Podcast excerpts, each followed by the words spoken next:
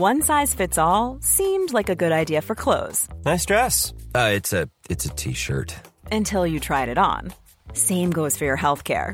That's why United Healthcare offers a variety of flexible, budget friendly coverage for medical, vision, dental, and more. So, whether you're between jobs, coming off a parent's plan, or even missed open enrollment, you can find the plan that fits you best. Find out more about United Healthcare coverage at uh1.com. That's uh1.com.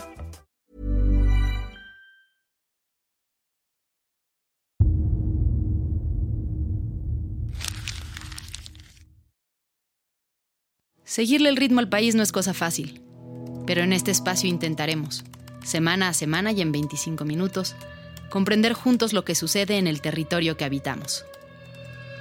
Esto es Semanario Gato Pardo y yo soy Fernanda Caso.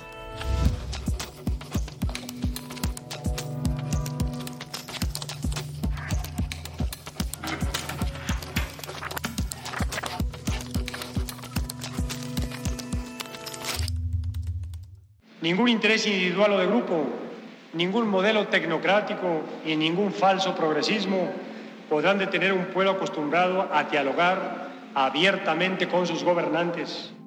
En información de último momento, se confirma el fallecimiento de Luis Echeverría Álvarez, expresidente de México. Se reporta que falleció ayer en su casa ubicada en Cuernavaca, Morelos, a la edad de 100 años.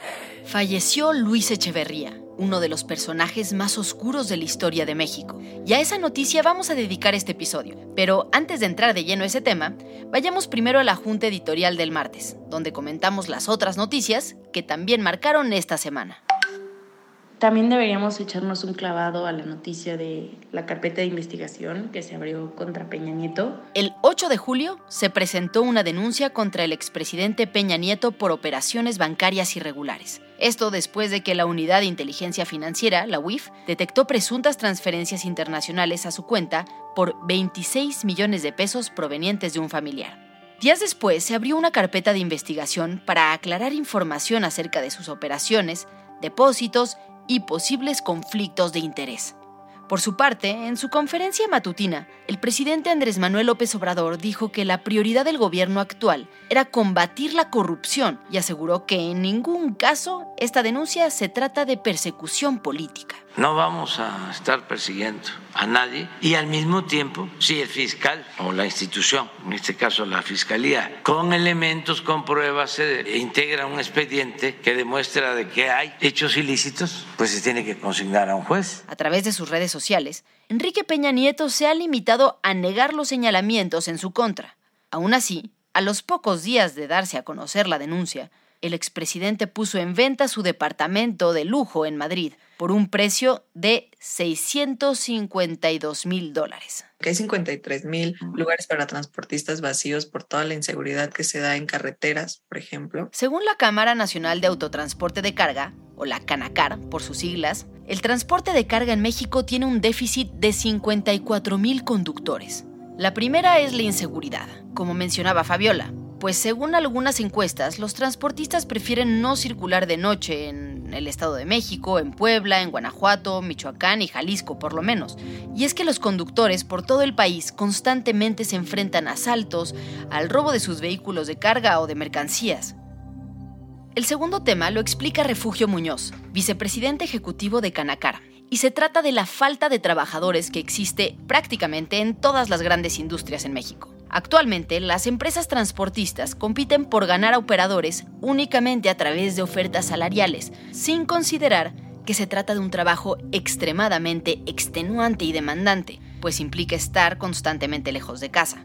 Por lo que él mismo propone que si se quiere atraer a más operadores, deben existir, además del sueldo, mejores condiciones laborales. Nos da mucho gusto, presidente Biden, estar de nuevo aquí en la Casa Blanca. El 12 de julio se llevó a cabo la segunda reunión entre el presidente de México, Andrés Manuel López Obrador, y el presidente de Estados Unidos, Joe Biden, en la Casa Blanca, en Washington. Pero como lo ha expresado, las circunstancias actuales nos demandan estrechar aún más los lazos de amistad y cooperación. La reunión giró principalmente en torno al tema migratorio y el precio de los combustibles. López Obrador recordó el compromiso pendiente de Estados Unidos de impulsar la reforma migratoria, que está estancada en el Congreso y que tiene como objetivo regularizar a 11 millones de indocumentados presentes allá. El presidente Biden respondió que pondrá en marcha su compromiso para aumentar las visas de trabajadores temporales.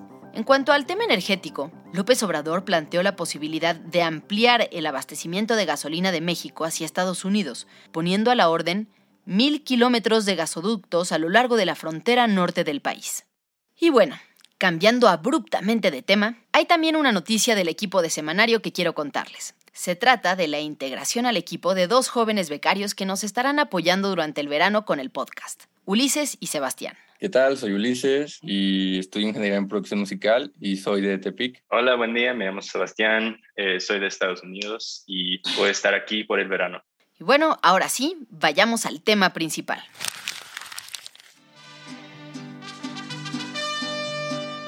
El PRI decidió encontrar entre la ciudadanía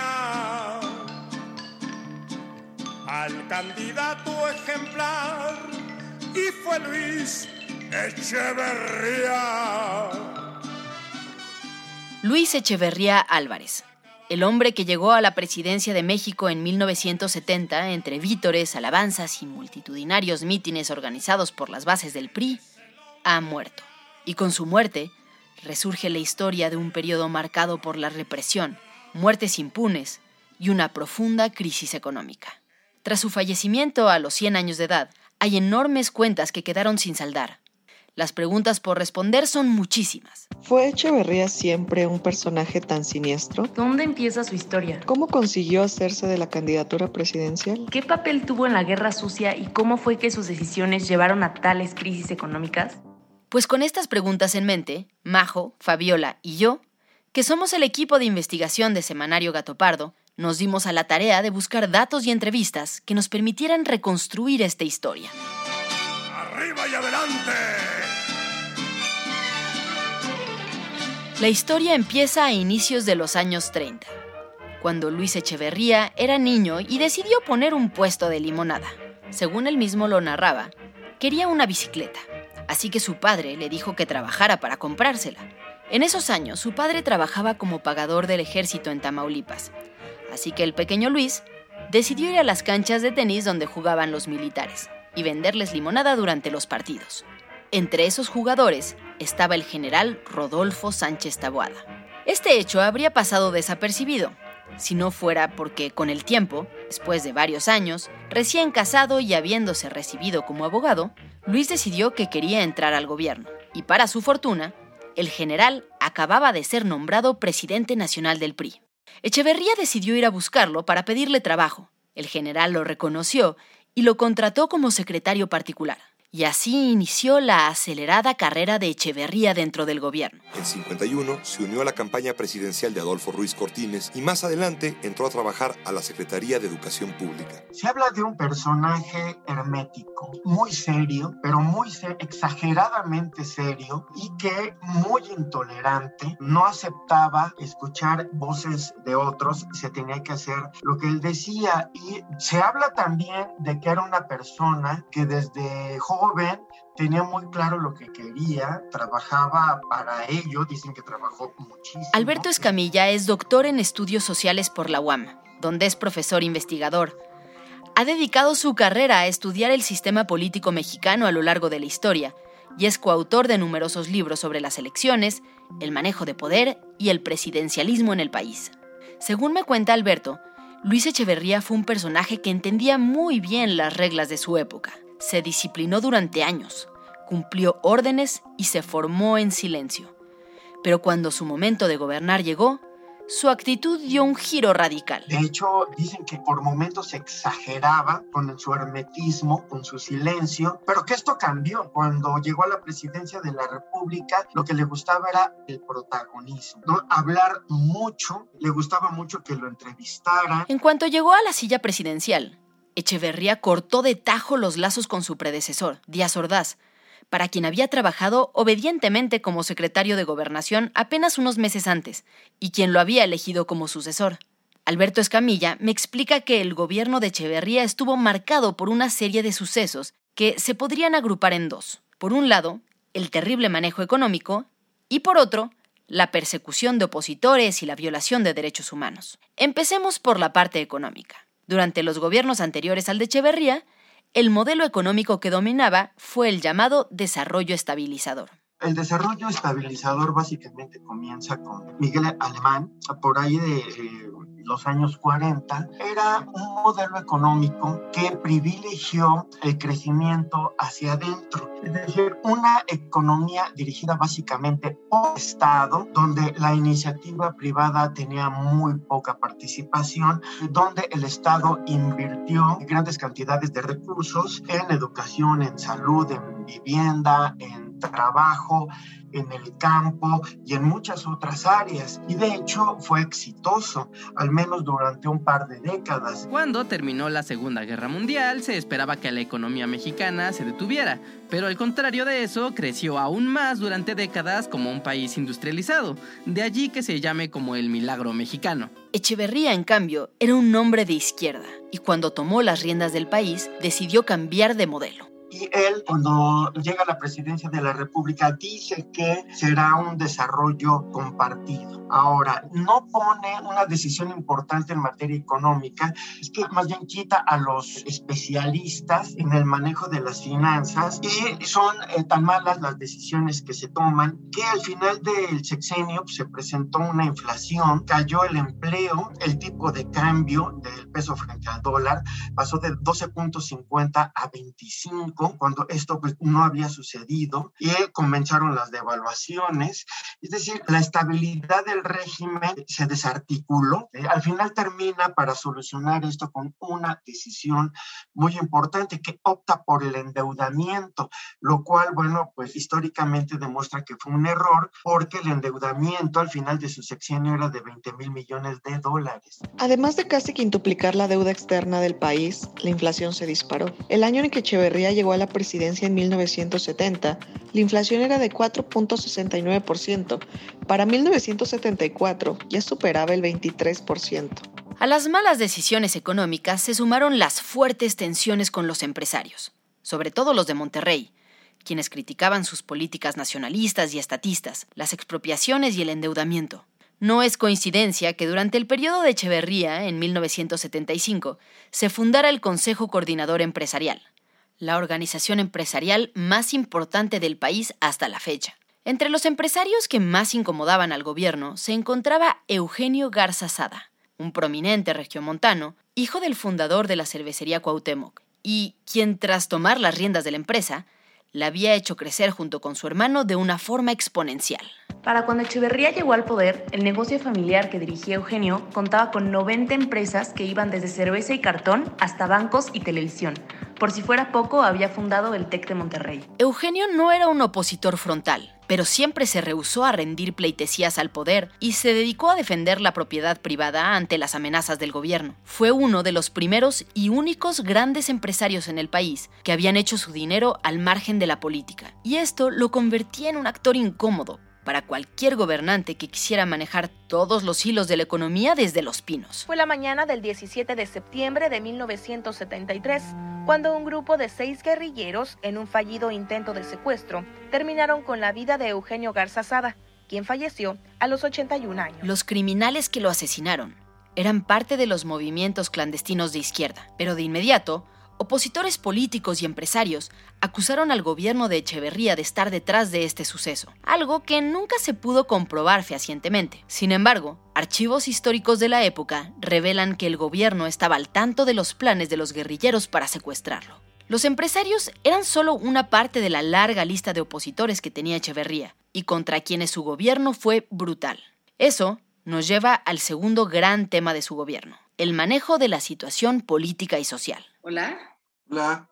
¿Qué tal? Buen día. Ariel Rodríguez Curi es sociólogo por la UNAM y doctor en historia por el Colmex. Es miembro nivel 3 del Sistema Nacional de Investigadores y especialista en historia de la política contemporánea. Lo primero que Ariel me hace ver es que el control del gobierno en México durante la época de Echeverría estaba lleno de claroscuros. Podríamos decir que la primera parte de la década de los 70, que corresponde al gobierno de Echeverría, estamos en una sociedad abierta, donde las ideas circulan con mucha libertad, donde se puede comprar cualquier libro de cualquier autor en cualquier librería, donde no obstante hay un control cerril de la prensa, de la prensa escrita, pero también de los medios electrónicos como radio y televisión. Es un país de fuertes contrastes, Fernanda, ¿sí? No se puede caracterizar en una sola frase y en un solo sentido. Sin embargo, ese juego de poder en el que ciertas cosas se permitían y otras se reprimían violentamente no era casualidad. Cada medida, cada libertad, y cada acción estaban pensadas y calculadas desde las oficinas de gobierno. Y si alguien conocía el manejo de ese sistema, era Luis Echeverría. Echeverría tiene una biografía política muy peculiar. Es el primer presidente de la República que no ocupó ningún cargo de elección popular antes de ser presidente. Al contrario de todos los otros presidentes mexicanos de la posrevolución, él no fue diputado, no fue senador, no fue gobernador. Toda su carrera la hizo en la burocracia. Cuando gana, digamos, la candidatura del partido oficial a finales del 69, él ya tiene una larga travesía dentro del sistema de control político y de represión en la Secretaría de Gobernación. Él lleva más de 10 años conociendo las tripas del sistema, sabiendo a quién se golpea, a quién se arresta, a quién se desaparece, etc. Es un hombre muy bragado en el sistema de control político del Estado mexicano. Dos años antes de llegar a la presidencia, Echeverría era secretario de Gobernación. El año era 1968.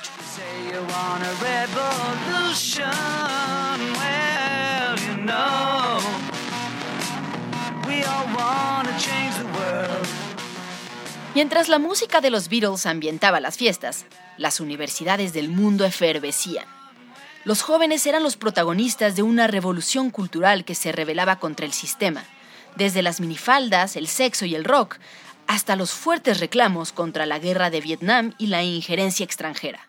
Sin embargo, más allá de los hilos comunes, en cada país surgieron movimientos estudiantiles ligados a la realidad política local. This is Columbia University in 1968. We're here to protest the racist policies of this university. La segregación racial en Estados Unidos, el colonialismo en Inglaterra y los derechos de los obreros en Francia.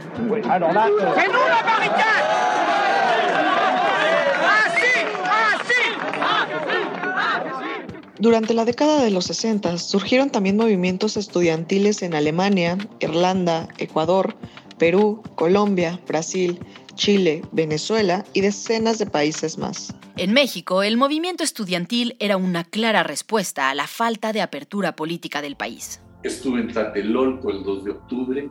Allí fui testigo y vi toda la intervención del ejército, de la tropa uniformada, del batallón Olimpia, que también era ejército, atacarnos. Bueno, presencié todo ese hecho yo era miembro del Consejo Nacional de Huelga y el batallón Olimpia fue directo sobre nosotros y de repente empezaron los balazos cruzados entre el batallón Olimpia vestido de civil y entre el ejército con la tropa uniformada. Y llegan en un primer momento disparando hacia arriba para llegar al balcón, pero y eso fue unos segundos de inmediato después comienzan a disparar a nivel de piso donde estaba la multitud. Yo ahí fui detenido. Félix Hernández Gamundi era estudiante de la Escuela Superior de Ingeniería Mecánica y Eléctrica del Instituto Politécnico Nacional, del Poli, y representante ante el Consejo Nacional de Huelga del Movimiento Estudiantil. Félix relata que desde antes del 2 de octubre ya la policía los hostigaba con frecuencia. Detenían a compañeros, perseguían manifestantes, o llegaban a golpearlos mientras repartían volantes u organizaban mítines. Y según relata Félix, detrás de cada acción contra ellos estaba el secretario Luis Echeverría. Como secretario de Gobernación en 1968, Echeverría estuvo siempre en la coordinación de las acciones del gobierno después del 26 de julio de ese año, en todas las acciones del gobierno en contra del movimiento. Se dice en la atención de parte del gobierno al movimiento estudiantil, pero esa atención siempre fue represiva. El 2 de octubre, tras ver el asesinato de cientos de compañeros a manos de los policías y militares, Félix fue detenido y llevado al campo militar número 1, donde estuvo en calidad de desaparecido por más de una semana. Después de eso, lo llevaron a la cárcel de Lecumberri, donde permaneció durante dos años y medio. Tenía entonces 21 años de edad. Ninguno de nosotros fue detenido teniendo en posesión un arma de ningún tipo, ni una navaja, absolutamente nada. Y fuimos acusados, sin embargo, 400, fuimos acusados de haberle dado muerte a un soldado. Entonces tú sabes, eso lo conoces. Y tu mamá te quiere, tu familia te quiere, te ama y te considera inocente, pero lo sufre. Y eso se agrega a las contradicciones. Y es una experiencia, ay Fernanda, nunca lo había platicado así, porque son cosas que a la distancia sigues reflexionando y te vas convenciendo cada vez más del tamaño de la atrocidad cometida por el régimen. Según uno de los primeros informes realizados por el jefe de la policía política de la época, el capitán Gutiérrez Barrios, hubo 26 muertos, 100 heridos y 1.043 detenidos. Estas fueron las cifras internas del gobierno de Díaz Ordaz. Sin embargo, el Consejo Nacional de Huelga de los Universitarios, un año después, reportó cerca de 150 muertos, una cifra que ha permanecido en la memoria colectiva, aunque los números precisos de esta sangrienta emboscada siguen siendo un misterio hasta el día de hoy. Ya con Echeverría en la presidencia, la represión contra los estudiantes y disidentes políticos continuó. El 10 de junio de 1971, jóvenes estudiantes se encontraban reunidos en uno de los campus del Poli para manifestarse en solidaridad con estudiantes de Nuevo León que se habían ido a huelga por conflictos con el gobierno del estado. Alrededor de las 4 de la tarde, cuando los estudiantes se disponían a marchar hacia el Zócalo, encontraron las calles bloqueadas por policías, conocidos como halcones, quienes abrieron fuego contra ellos. manifestantes. Siguen escuchando disparos. Y se siguen escuchando disparos. Aunque el número real de desaparecidos y fallecidos se desconoce, la cifra oficial fue de 120 personas fallecidas y decenas de heridos. Por si esto fuera poco, el gobierno de Luis Echeverría controlaba lo que se decía y publicaba en los periódicos, en la televisión y en la radio, y mandaba a clausurar o castigar las publicaciones que no le gustaban. El 8 de julio de 1976, un grupo de integrantes de la cooperativa del periódico Excelsior, más infiltrados enviados por el gobierno de Luis Echeverría Álvarez, dieron el golpe final al equipo de reporteros, columnistas, caricaturistas, intelectuales y trabajadores que encabezaban el periódico más importante de América Latina bajo la dirección de Julio Scherer García. El gobierno reprimía a periodistas y encarcelaba o desaparecía a quien se le oponía desde estudiantes hasta miembros de la guerrilla. Hay padres que nunca encontraron a sus hijos, hijos que quedaron huérfanos y cientos de personas con heridas de por vida. Ariel, el historiador del Colmex, lo relata así. ¿Por qué se le recuerda con tanto encono? Porque el gobierno mexicano dejó de lado la ley, dejó de lado los procedimientos que mandataba la Constitución, el Código Penal, el Código de Procedimientos Penales, etcétera, y persiguió buscando el exterminio de los disidentes, no su enrutamiento hacia los pasos que marcaba la ley. E, esa es una cuestión fundamental, por eso tenemos esa cauda de desaparecidos, por ejemplo. Por eso tenemos esa cauda de encarcelamientos ilegales que se podían prolongar por años sin que el prisionero fuera presentado ante el juez. Entonces rompió sus propias reglas, vamos a decirlo, el gobierno mexicano con tal de exterminar experimentos eh, guerrilleros. Y en ese sentido no, no tuvo límites, se torturó, se mató, se desapareció, se definieron cárceles clandestinas, se chantajeó a las familias, se robaron sus pertenencias, se abusó de la dignidad de las personas, etc. El 30 de junio del 2006, el presidente Luis Echeverría fue detenido, acusado de genocidio y puesto en arresto domiciliario por su participación en la matanza de Tlatelolco en el 68. Una semana después, el 8 de julio, fue absuelto cuando un juez determinó que el delito que se le imputaba había prescrito unos meses antes. Esto a pesar de que la legislación internacional establece el genocidio como un delito imprescriptible. ¿Cuál es el propósito para nosotros del juicio? Es cumplir con cuatro principios que se reclaman en el derecho internacional cuando se ha cometido un delito de esta naturaleza, que es conocimiento de la verdad, acción de la justicia, reparación del daño y garantía de no repetición, porque está basado en que mientras no se cumpla con los tres primeros, verdad, justicia y reparación, no hay garantía de que estos hechos se dejen de producir. este juicio tiene que continuar porque tiene que llegarse a cumplir con estos cuatro principios y sobre todo garantizar la reparación del daño para las víctimas que continúan sufriendo las consecuencias y garantizar que estas cosas no se repiten. Aunque Echeverría haya muerto, esta historia está lejos de haberse terminado. Y en Gato Pardo la seguiremos muy de cerca para mantenerte informado.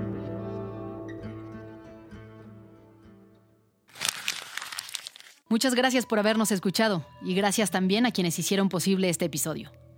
Alejandra González Romo, Guillermo Sánchez y Sandra Barba en la selección de temas y elaboración del guion. A Joaquín León en el diseño creativo. María José Vázquez y Fabiola Vázquez como asistentes de investigación y Pablo Todd de Mano Santa por la producción sonora. Nos encontramos aquí mismo, la próxima semana, en Semanario Gato Pardo.